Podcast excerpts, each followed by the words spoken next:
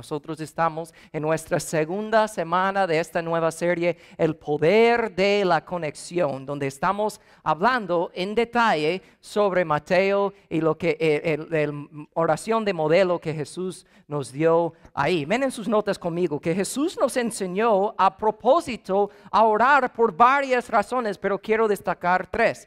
Em, nos enseñó a orar porque Dios quiere escuchar de nosotros. Escuchen estas palabras del rey David en Salmo 116, 1 a 2. Él dijo, amo al Señor porque porque escucha mi voz y mi oración que pide misericordia. Debido a que Él se inclina para escuchar, oraré mientras tenga aliento. Dios quiere escucharte. Eso es una maravilla, eso es un milagro, pero no solo eso.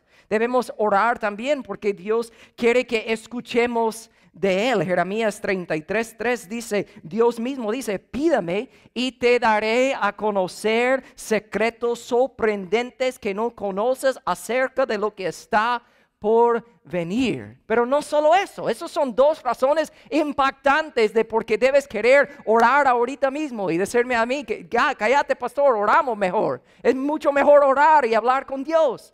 Pero no solo eso, también vemos que Dios desea no solo escuchar nuestras oraciones, pero también contestar nuestras oraciones. Jesús mismo dijo en Mateo 7, así que si ustedes, hablando de nosotros, saben dar buenos regalos a sus hijos, ¿cuánto más su Padre Celestial dará buenos regalos a quienes le pidan? Y como nosotros hablamos la semana pasada, es mayormente a través de la oración donde nosotros realmente experimentamos una relación con nuestro Padre Celestial. Hablamos de que nuestro Padre Celestial es un Padre poderoso, pero también es un Padre personal. Pero el hecho de que Dios quiere escuchar de nosotros, ¿qué debe hacer eso?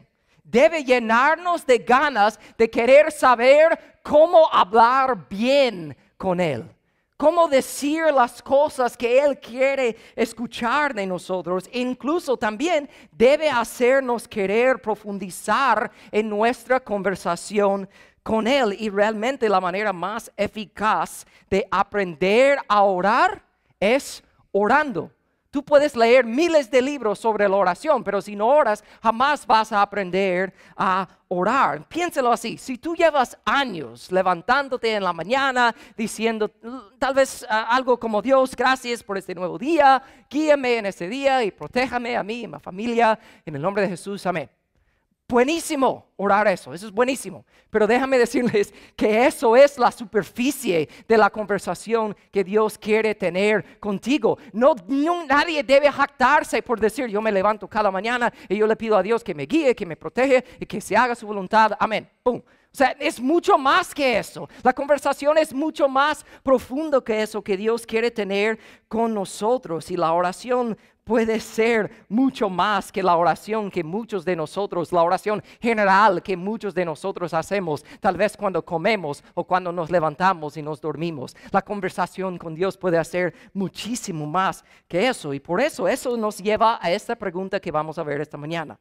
¿Por qué cosas debemos orar? Y realmente hay muchas respuestas específicas a esa pregunta, pero Jesús mismo nos da la respuesta que debe envolver a cada petición que nosotros hacemos a Dios. Y es la siguiente parte de esta oración modelo que nosotros encontramos en Mateo 6. Jesús mismo dijo, deben orar así. La siguiente parte, después del Padre nuestro que estás en los cielos, santificado sea tu nombre. De ahí él dijo, venga tu reino, hágase tu voluntad en la tierra como en el cielo. Aquí cuando dice venga tu reino, la palabra reino realmente no se refiere a, un solo lugar físico donde hay un palacio de Dios y ahí, es lo que está hablando. La palabra reino en el griego simplemente significa el reino del rey o el reinado del rey, significa el territorio de su reino, todo lo que es su reino. Entonces, si sabemos que Dios es el creador y el rey del universo, eso significa que su territorio es todo, es el universo todo. Pero piensen en la grandeza de Dios por un momento. Solo piensen en lo que hablamos la semana pasada, que literalmente en este momento Dios mismo llena tus pulmones de aire en este momento. El mismo Dios que hace eso es el que sostiene al universo. Las estrellas no caen del cielo porque Dios mismo lo sostiene ahí. Piensen en esa grandeza por un momento. El rey del universo, todo lo que es Él. Pero aunque Él ha creado todo, es el rey del universo, hay un lugar donde el territorio del reino de Dios no toca sin permiso. Y ese lugar es tu vida. Dios no va a obligarte a seguirle y amarle y hacer su voluntad. Él jamás va a hacer eso. Entonces les pregunto, ¿es tu vida parte del reino de Dios? ¿Es tu vida parte del territorio donde su reino toca? Espero que sí, porque en la oración modelo que estamos estudiando ahorita en estos días, en estas semanas, Jesús nos da el elemento clave sobre cómo es el reino de Dios. El reino de Dios es el lugar donde se hace perfectamente la voluntad de Dios. Entonces, antes de seguir esta mañana, piensa por un momento en tu propia vida. Evalúa tu vida por un momento. Piensa en, lo profundo que son estas palabras. Hágase tu voluntad. Piensa en las palabras por un momento. Porque si entendemos la profundidad de esas palabras, lo que significan, nos hace muy difíciles de solo repetirles como en, en modo de autopiloto. Padre nuestro que estás en los cielos, santificado sea tu nombre. Nos hace muy difícil solo levantarnos y orar de tal manera cuando nosotros realmente entendemos lo que estamos pidiendo y orando a Dios. Es mucho más que eso. Hágase tu voluntad en la tierra tal como en el cielo. Piensa en tu vida. ¿Cómo sería tu vida si estuvieras viviendo cada momento haciendo la voluntad perfecta de Dios. Todo cambiaría. Piensa tu vida, todo cambiaría. Entonces es mucho pedir eso, hágase tu voluntad. Eso es mucho, eso es profundo, pero Jesús nos enseña a orar de tal manera, a pedir eso, y eso también nos enseña que debemos orar para que se cumpla la voluntad de Dios en nuestras vidas nuestras familias, nuestra iglesia, en la ciudad y en el mundo entero realmente. Hablar con Dios sobre estas cosas, cuando tú hablas con Dios sobre hacer su voluntad en tu vida y en la vida de tu familia y todo, ¿saben qué? Eso le agrada a Dios. Él quiere escuchar esas cosas, como dice primero de Juan 5. Y estamos seguros de que Él, Dios, nos oye cada vez que le pedimos algo que le agrada. Y como sabemos que Él nos oye cuando le hacemos nuestras peticiones, también sabemos que nos dará lo que le pedimos, lo que nosotros le pedimos a Dios. Si, si concuerda con su voluntad, Él está, es su placer responder a esas oraciones, pero es solo posible saber qué pedir a Dios cuando tienes una relación personal con Él, cuando lo conoces. Porque si no lo conoces, ¿cómo vas a saber qué pedirle? Es como mi hijo. Yo de, niño, yo quería ser eh, un jugador de fútbol americano. Ese era mi sueño aunque no, se cumplió, ¿verdad? O sea, Dios me dio un trabajo más violento y peligroso de ser, de ser pastor. Pero mi hijo Jet tiene seis años y el año pasado, cuando se estaba cumpliendo años, yo le pregunté, Jet, ¿qué quieres para tu cumpleaños? Y él sin, sin esperar ni un segundo dijo, yo quiero una pelota de fútbol americano y yo quiero jugar fútbol americano. Y yo, ¿qué creen yo? Usted, yo me estaba like, ah, yes ¿Saben qué? Mi hijo, a mí me agrada poder darte ese regalo, poder, darte lo que me estás pidiendo, porque como padre, realmente en mi interior es como parte de mi voluntad para él. Yo quiero que él le guste las cosas que a mí me gustan. ¿Me, me explico? Entonces, cada vez que tú pides algo a Dios que concuerda con su voluntad, que es algo que Él desea que tú pides, yo me imagino que Él se siente así como yo me siento, como, así es mi hijo, tú obviamente que me conoces, sabes qué pedirme porque me conoces, pero si no lo conoces, ¿cómo vas a saber qué pedirle a Él? ¿Están conmigo? ¿Seguros? Les escucho muy, ya, comieron baleados, ¿verdad? Para los que no sabían que hay baleadas, hay baleadas hoy, pero no se levantan todavía, esperan hasta el final del servicio, por favor. Pero yo estoy seguro de que cada vez que le pedimos algo a Dios de esa manera, que concuerde con su perfecta voluntad, que Él se llena de alegría. A Él le agrada darnos esas cosas. Y eso es vivir una vida de éxito, porque el verdadero éxito es encontrar la voluntad de Dios y permanecer en ella. Ay, pero pastor, es tan difícil. Es tan difícil, tú no sabes qué está pasando en mi vida. Pero ya saben que yo sé que es difícil, pero ¿saben qué? Es posible, porque la palabra dice esto en Hebreos 13. Ahora que el Dios de paz, escuchen eso, si tú crees que es difícil hacer la voluntad de Dios, si tú eres un hijo de Dios, esto es para ti. Dios los capacite con todo lo que necesitan. ¿Para qué? Para hacer su voluntad. Entonces la pregunta es, esta mañana, ¿cuáles son algunos pasos que podemos tomar para conocer y caminar en la voluntad de Dios en nuestras vidas. Vemos primero, si estás siguiendo ahí en sus notas conmigo, conocer y caminar en la voluntad de Dios requiere desear la voluntad de Dios. O sea, la pregunta fundamental es que hay que hacer cuando estamos hablando de la voluntad de Dios es esto. ¿Deseas hacer la voluntad de Dios?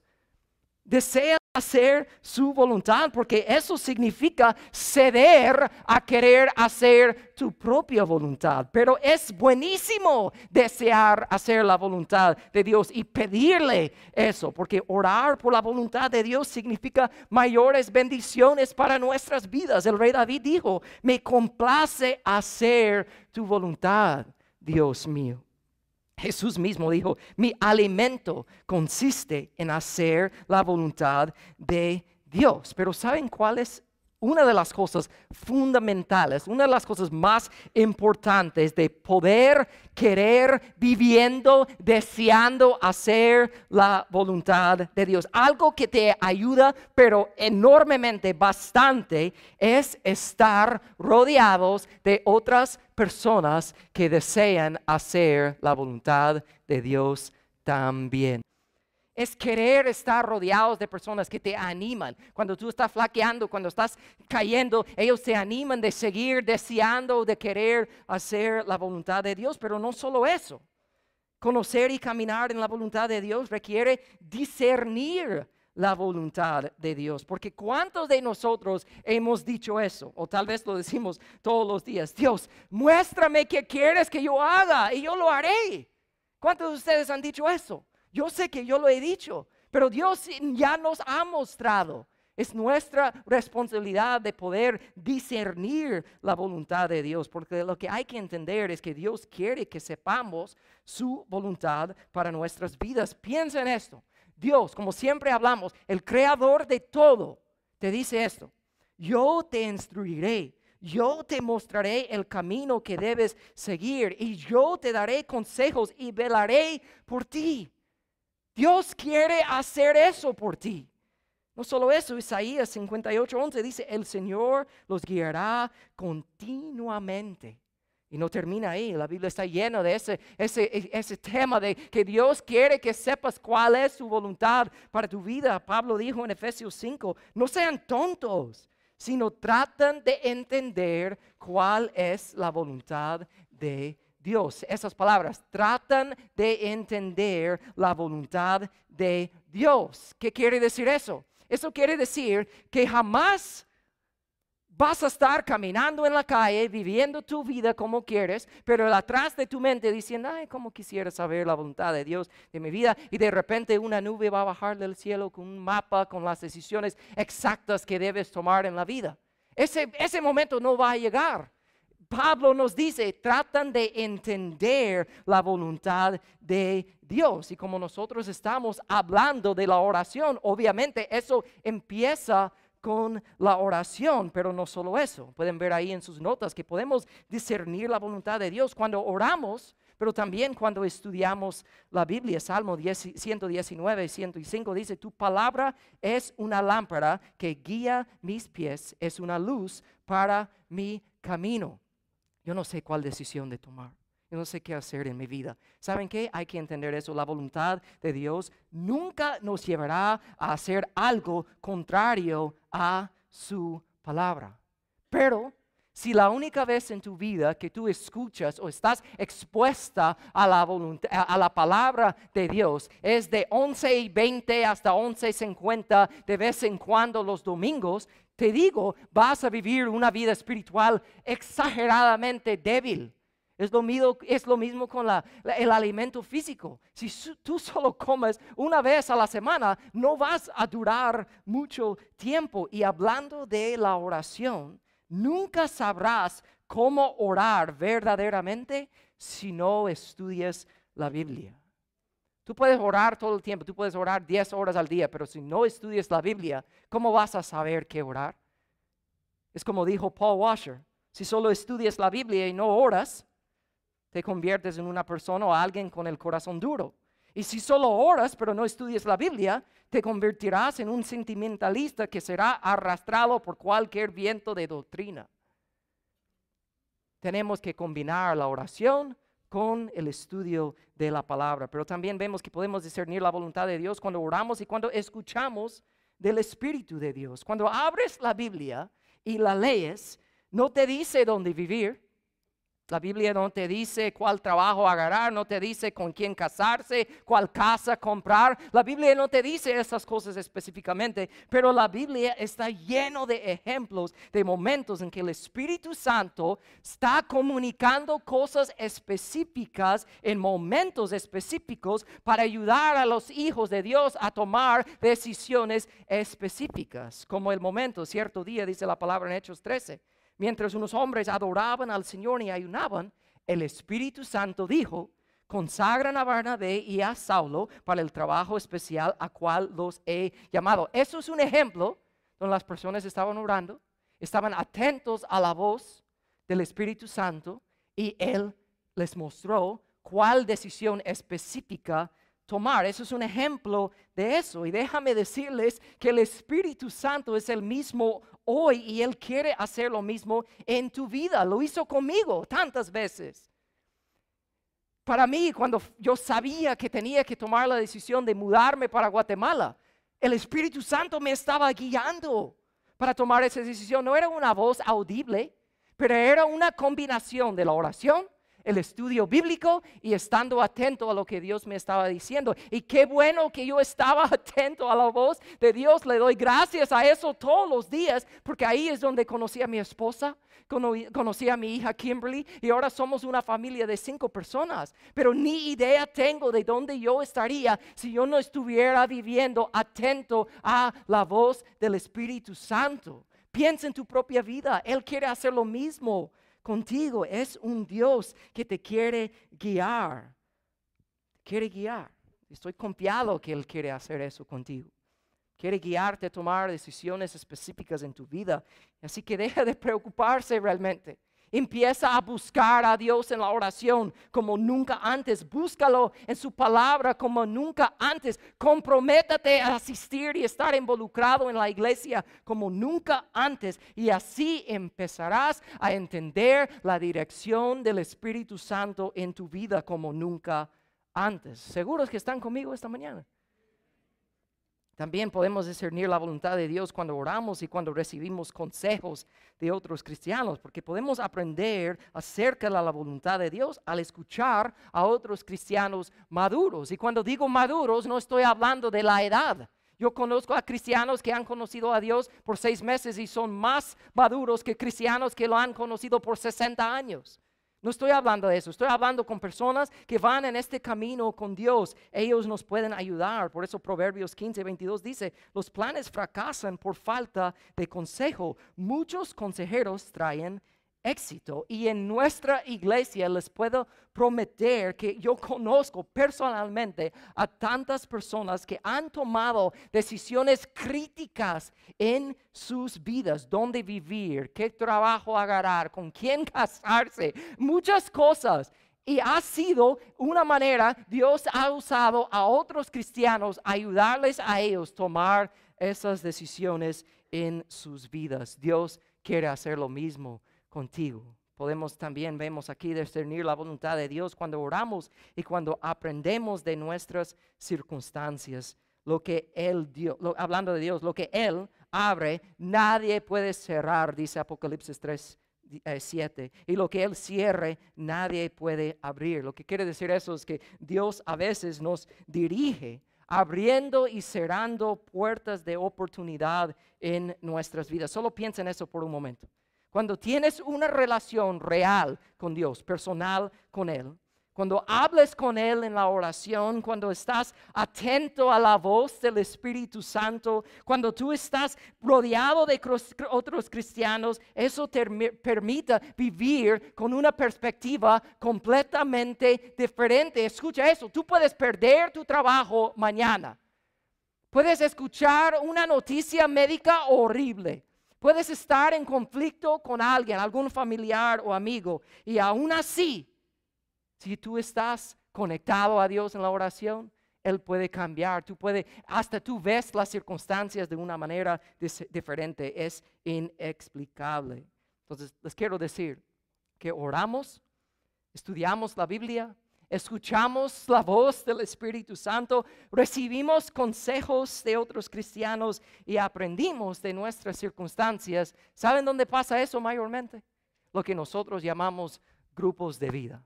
Ahí es donde pasa eso. Y yo quiero que ustedes no solo lo escuchen de mí, pero también lo escuchen de estas personas que son miembros y líderes de grupos de vida. Reciban a Juan Fernando primero con un testimonio. Buenos días. Eh, para resumir realmente lo que es un grupo de vida, eh, les voy a contar algo personal. Eh, mi esposa y yo estábamos teniendo bastantes problemas como matrimonio. No sé si ustedes en sus matrimonios han tenido problemas, pero nosotros sí. Y yo estaba bien, bien cargado, sin saber qué hacer, sin saber con quién hablar, qué decir. Y, entonces un día en mi grupo de vida tuve la confianza y, y decidí eh, contar lo que me estaba sucediendo a mí, lo que me estaba sucediendo a mi esposa. Estábamos en un grupo pequeño de vida y terminé de contarlo y, y otra persona dice, oh, fíjate que a mí me pasa lo mismo. A mí me pasa este problema con, con mi esposa o otra persona, yo tengo este otro problema que no se lo podía contar a nadie y ahorita que tú lo contaste, que vos lo contaste, eh, me sentí con las ganas de poder contarlo. Entonces me di cuenta de varias cosas, para resumirlo. Eh, pude liberar la carga que yo tenía eh, hacia un cierto grupo de personas que si me preguntan aquí tal vez no lo contaría porque hay muchas, pero en ese poquito, en ese pequeño íntimo grupo de personas eh, tuve la confianza de poder decirlo. Segundo, me di cuenta que no estaba solo, que había dos, tres, cuatro, cinco, seis personas más que estaban teniendo un problema similar al mío o, un problema peor que el mío. Entonces me di cuenta que hay personas que, que, que también tienen una carga mucho más pesada que la mía o igual a la mía y pudimos compartirlo entre nosotros. Y la tercera y más importante, pienso yo, es de que cuando yo estaba cargando eso solo era muy pesado pero cuando lo compartí en dos, tres, cuatro y entre cinco hicimos el esfuerzo para cargar mi problema, se me hizo más liviano. Y la última es que en el pequeño grupo empezamos a orar y la oración eh, tiene un poder grandísimo y magnífico y Dios es un Dios de poder. Entonces pude compartir mi problema, me quité la carga, la cargamos entre varios y entre varios nos dirigimos y oramos a Dios. Entonces, para mí, si me toca resumir lo que es un grupo de vida, es mi familia, es mi apoyo, es, es donde puedo compartir mis cargas y me doy cuenta que no estamos solos. Amén.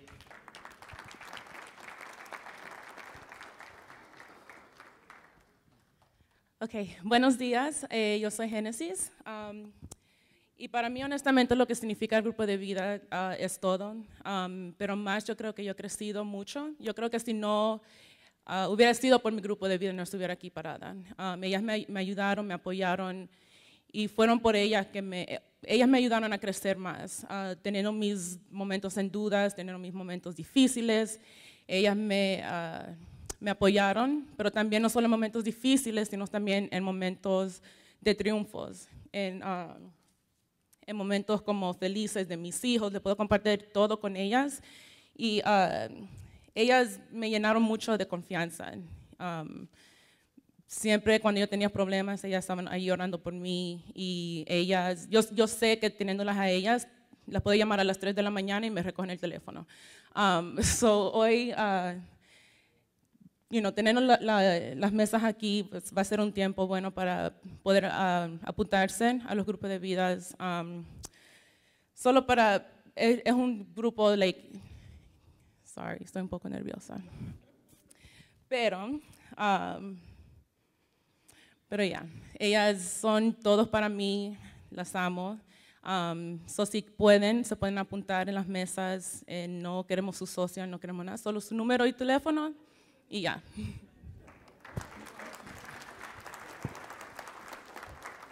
Oh, buenos días, para los que no me conocen, mi nombre es Osman García, uh, yo soy de Honduras y para mí un grupo de vida es el lema de nosotros, una iglesia, un corazón. Uh, recuerdo mis comienzos como miembro del grupo en 2015 con mi buen amigo Speed ahí tengo su mensaje todavía por primera vez. Gracias a Dios, a los regaños de mi papá, porque como todo buen joven siempre creemos que sabemos todo. Eh, y al grupo de vida es donde yo estoy ahora. ¿okay? Recuerdo mis comienzos en 2015, eh, de la persona que yo era, de la transición que yo he sufrido, que no ha sido fácil. Solo te digo, no tengas miedo, porque los cambios te estiran, pero te hacen una mejor persona. Y qué mejor un cambio de venir de donde estaba, de donde yo estaba, en el terreno que yo estaba, al terreno donde estoy ahora. Hace tres años yo no me imaginaba que iba a estar aquí parado hoy diciendo lo que estoy diciendo, gracias a Dios. El mejor momento que puedes tener es darle gracias a Dios porque te da una segunda oportunidad. Y no solo una, ni dos, ni tres, es la que tenga necesario. Él tiene las manos abiertas para todos y no te, no te, no te encierres, no te sientas mal, no te, no te quites la libertad, perdón, de poder asistir a un grupo de vida donde encontrarás personas que tienen los mismos problemas que tú, la misma edad que tú, donde personas se convierten en algo más que tu familia. Y algo rapidito para no cansarlos mucho. Gracias a nuestras multiplicaciones, uh, yo tuve la oportunidad de conocer una gran mujer que en los próximos, bueno, en seis meses, podemos decir, ella va a ser mi esposa, sé que se va a enojar conmigo, pero es una mujer a la cual yo amo mucho y digo, como hombre, ok, lo poquito que yo he aprendido ahorita, si tu esposa no te reta o tu, o tu pareja no te reta a ser mejor cada día más, como hombre estás haciendo algo malo, porque somos los líderes, ¿ok? Y gracias, es un placer para nosotros como iglesia tenerlos hoy aquí y que tengan un excelente día. Amén. Gracias. Osma ahí predicando, ¿eh? Uh. wow. Estoy feliz porque ustedes lo han dicho todo realmente. Um, ellos son personas que um, desean hacer la voluntad de Dios, um, desean poder discernir la voluntad de Dios y les puedo decir que ellos van aprendiendo como cada uno de nosotros.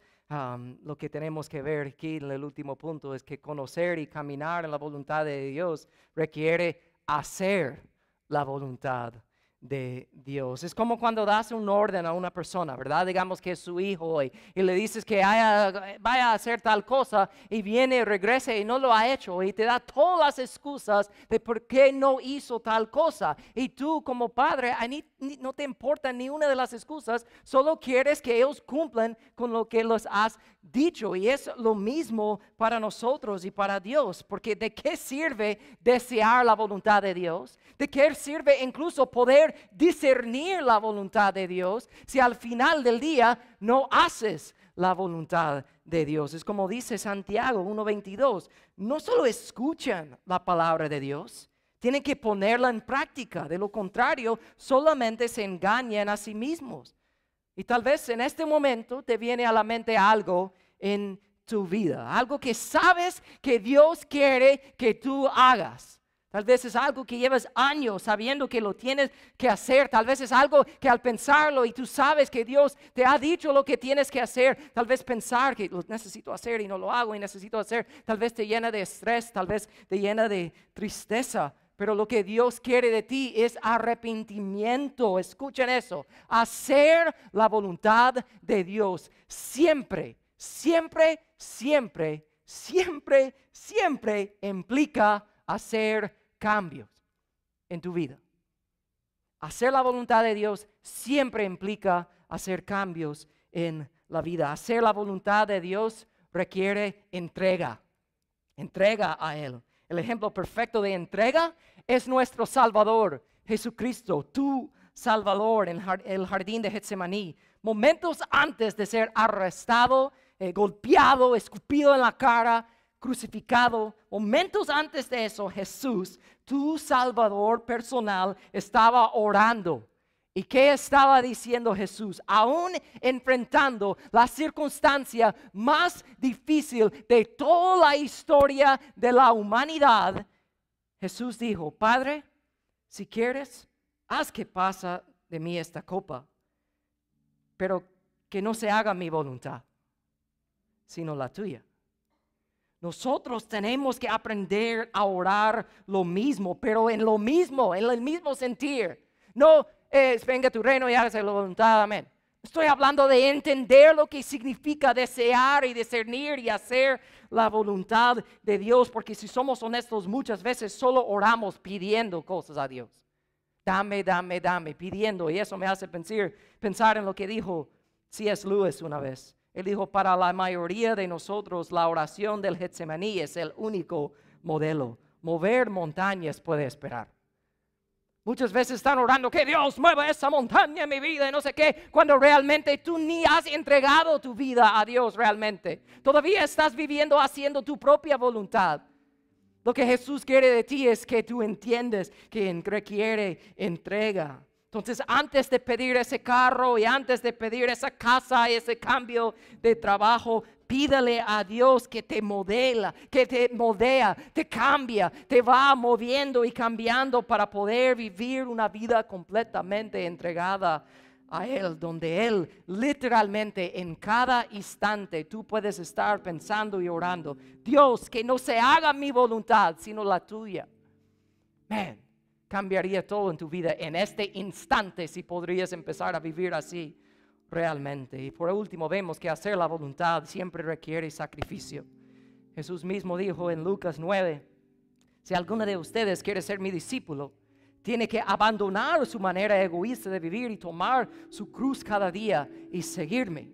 Si tratas de aferrarte a la vida, lo perderás, pero si entregas tu vida por mi causa, lo salvarás. Entrega y sacrificio siempre nos va a costar. Nos va a costar tiempo, nos va a costar energía, nos va a costar dinero, te va a costar tu reputación y muchas otras cosas. Pero siempre vale la pena. Entonces les pregunto en esta mañana, piensa en tu vida, no piensa en las distracciones, no piensa que ya ahorita tienes hambre, ya está hora de ir, y no, pienses en esas cosas. Por un momento, piense en tu propia vida y les hago esta pregunta. ¿Qué puede estar impidiéndote hacer la voluntad de Dios? Les pregunto, ¿deseas? Les pregunto a cada uno, ¿deseas hacer la voluntad de Dios? ¿Sabes discernir cuál es la voluntad de Dios? ¿Cuántas veces durante la semana abres tu Biblia? ¿Sabes cómo saber cuando el Espíritu Santo te está tratando de comunicar algo? ¿Quiénes son tus amigos cristianos que te rodean, que van en este mismo camino que tú? Porque tú puedes encontrar esas cosas y muchísimo más dentro de un grupo de vida. Hablando de la oración y hablando de nuestros grupos de vida, les quiero hacer una ilustración por un momento. Eh, quiero que piensen en sus vidas por un momento. Piensen en cómo es la vida. El mundo, fácilmente el mundo nos puede afectar, nos puede jalar para abajo fácilmente. Mira a Juan Fernando, ¿ok? Juan Fernando más grande que yo, ¿verdad? O sea, no, no estoy insultando, es más alto, que diga. Me imagino que peses un poco más que yo, pero está bien. Mira, Digamos que yo soy el mundo. Yo soy los problemas, el estrés, todo lo que ustedes ya saben que pasa en la vida, ¿verdad? Y Juan Fernando está tratando de hacer la voluntad de Dios, está tratando de desear y discernir y hacer su voluntad. Pero viene el mundo y fácilmente, mira, es más grande que yo, yo lo jalo y él se cae para abajo fácilmente. No hay nada que hacer. Pero digamos, de ahí, si yo lo quiero ayudar, yo soy un cristiano, yo veo a mi hermano ahí, yo lo quiero ayudar, y, yo vengo y digo, yo quiero ayudarte, y lo trato de jalar para arriba, pero como él es más grande que yo, yo no puedo, yo no puedo hacerlo, yo trato, tal vez tú tienes personas en tu vida y los has tratado de ayudar por años, pero ¿saben lo que es y lo que pasa en un grupo de vida? Un grupo de vida es un grupo de personas que vienen porque te quieren y en la oración muchas veces se juntan y oran juntos por una persona y es mucho más fácil levantar a una persona con dos que solito en tu vida. Y si tú quieres saber qué es un grupo de vida, es eso. Personas que están dispuestos a hacer la vida contigo y ayudarte, orar por ti, pelear y luchar por ti en la oración. Tú puedes empezar a desear la voluntad de Dios como nunca antes, discernir la voluntad de Dios como nunca antes y gloria a Dios, hacer la voluntad como nunca antes. Cuando tú vas en esta vida con otras personas que van en el mismo camino que tú y encuentras eso en un grupo de vida